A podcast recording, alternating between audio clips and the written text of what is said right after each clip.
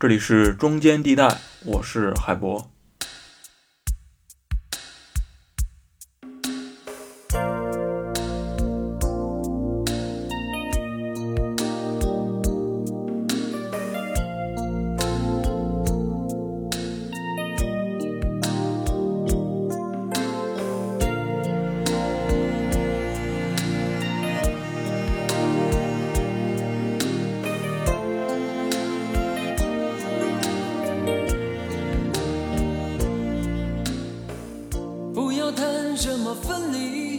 不会因为这样而哭泣。上期呢，我们聊了分税制以及分税制实行带来的一些影响吧。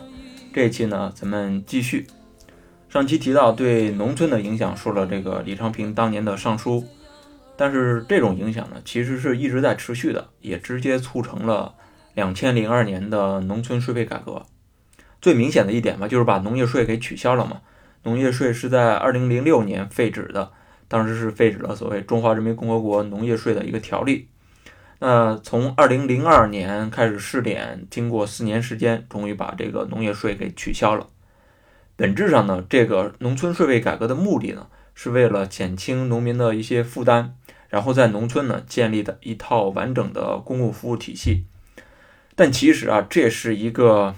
两难的选择吧，可以说。为什么这么说呢？因为羊毛出在羊身上嘛。以往农村公共用品的提供都是县乡村这三级组织收钱办事儿的，收的是谁的钱呢？收的是农民的钱，也就是所谓的三提五统嘛。那改革之后呢，这个钱啊不能乱收了，事儿还得办。那怎么办呢？只能依赖中央财政的一个支持。但是呢，中央财政它的专项资金它是有严格的一个用途管制的。像农村的教育啊、水利啊等等方面的公共服务，还是得一些县乡财政来管。你像东部地区，它还可以搞搞土地财政，有其他的这个财政收入、财政进项，可以去搞搞建设。但是中西部呢，中西部的基层政权，在面对保工资、保运转、保建设这三项基本任务面前，只能完成前两项。你去让他搞建设，是真的没有钱了。所以呢，他们长期做的事儿是什么呢？就是借欠跑卖，这是周飞舟老师总结的基层政权的一个四个做法吧。借呢，就是镇政府向县政府打报告要这个补助，或者是民间直接借款了；欠呢，就是一些必要的基础设施还得建呀，那没钱给工程队就得欠着呗。跑呢，就是走关系、跑门路，到省市或者中央一级的各个部门。去跑项目要资金，卖呢很简单了，就是变卖乡政府的一些固定资产，或者呢是出让这个固定资产的一些承包权，这就使得呢乡镇财政变得越来越空壳化了，变成了表面上看上去无关紧要、可有可无的一级政府组织了。在周飞舟老师看来呢，税费改革表面上是国家和农民关系的一个改革，但实际上是针对基层政府的一个改革。本来呢是想让基层政府从一个汲取型的政权向服务型政府进行转型，但却造成了这样一个所谓空壳化的一个意外后果吧。那乡镇政府处于半瘫痪的状态，周老师用了一个词啊，它叫做悬浮型政权。这是他在零六年发表的一篇文章，叫做《从汲取型政权到悬浮型政权：税费改革对国家和农民关系之影响》。里边呢提到了这个悬浮型政权的说法，现在很多人都说这个悬浮社会啊什么什么的，可能最早呢来源是这篇论文，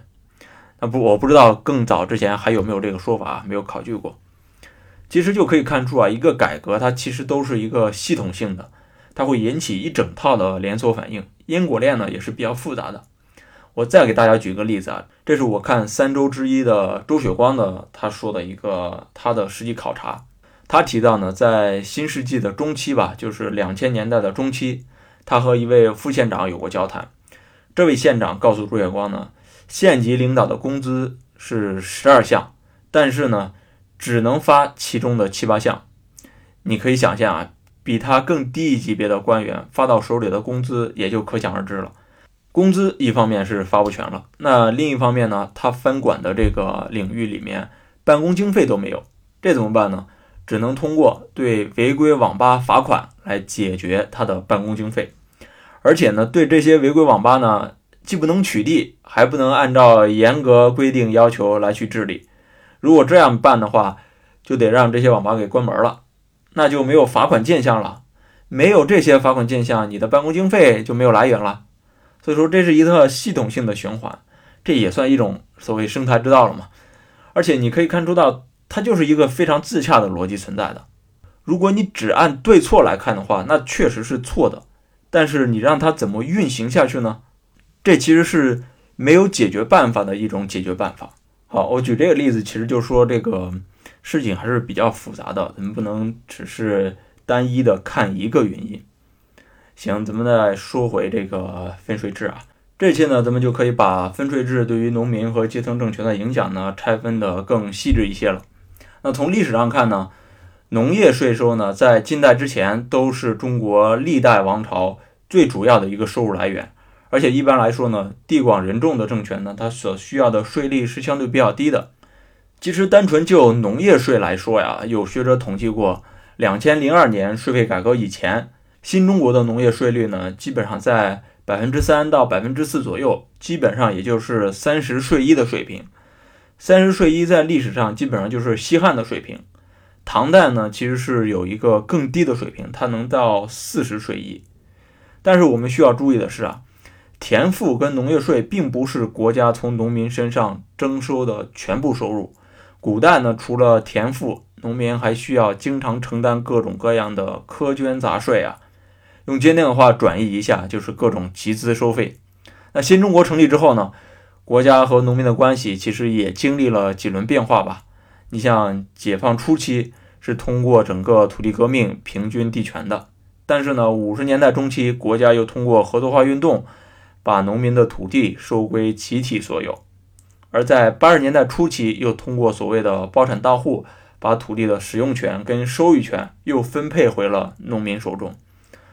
所以这段历史时期呢，虽然政府一直在实行低的农业税税率，但是自一九五三年实行整个粮食的统购统销制度起呢，农民必须按照统一的粮食价格出售给国家啊。注意啊，这里的价格实际上是低于粮食的市场价格的，这实际上是一种隐形的农民负担。因为本来我可以卖的更多一些，实际上卖的更少了嘛。据有学者统计啊，是一九五三年到一九八五年这期间，国家利用整个粮食的统购统销制度，从农民手中得到的额外收入是多少呢？大约在六千到八千亿左右。这个说法呢，也是出自周飞舟老师的论文中的啊。九十年代中期以后呢，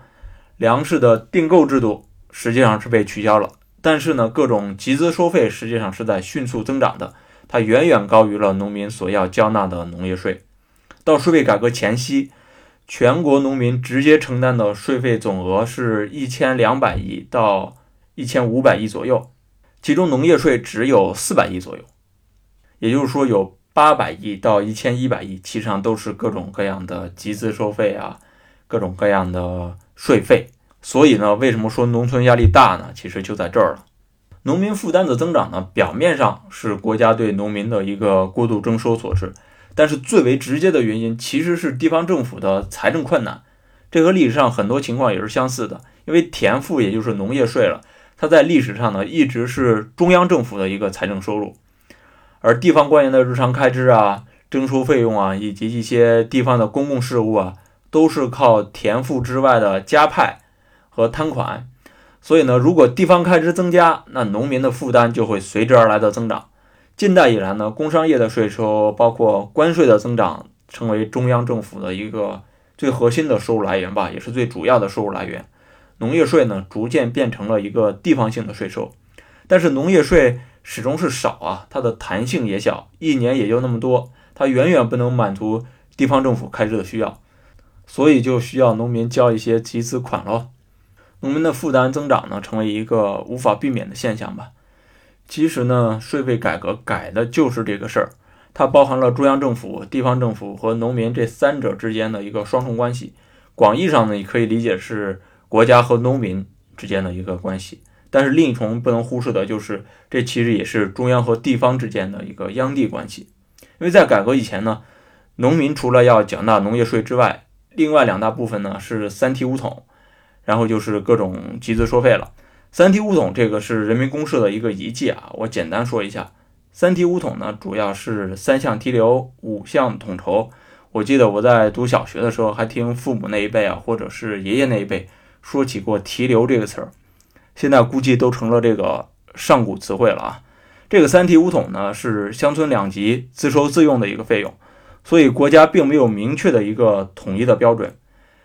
没有统一标准，这往往就会造成一个现象，那就是那些比较穷、那些收入比较少的村集体的农村呢，收的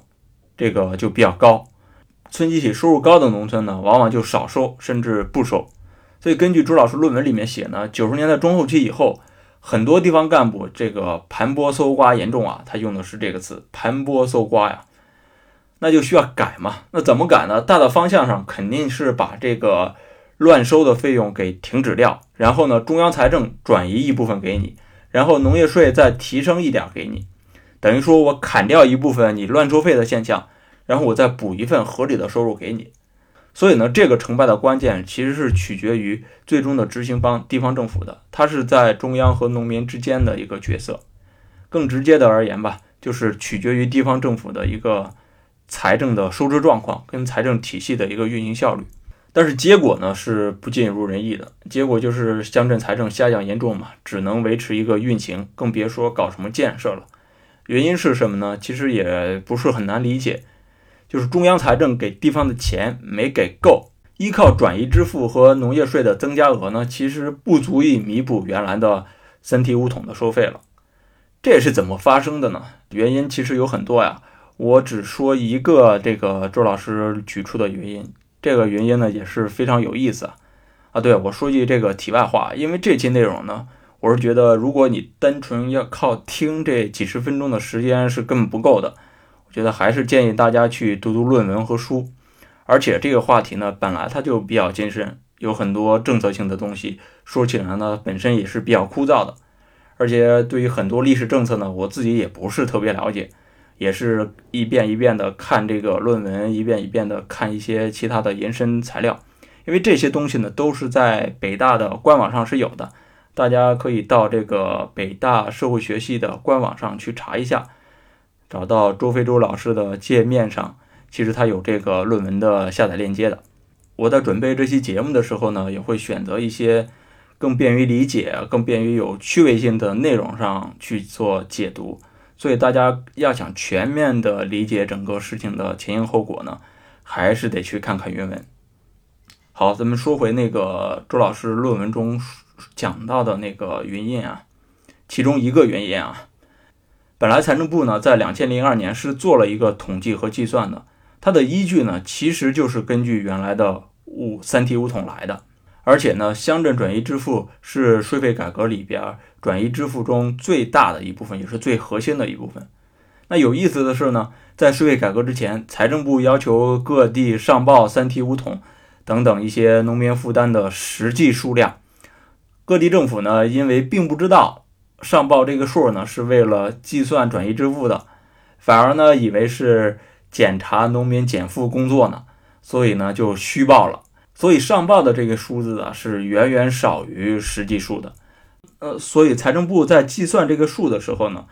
本来就是用了一个虚假的数，而且是一个少的数，那算出来的结果肯定就是更少了。哼，这个呢反映到实践里，那就当然就你的地方财政就不够了。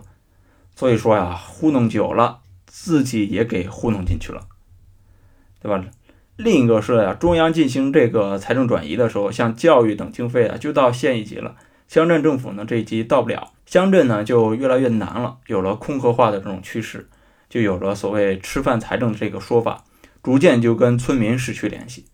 当然，这里说明一下，这里的地方政府呢，其实更多的都是中西部地区的，东部地区不会。因为毕竟地段好嘛，能够招来更多的投资。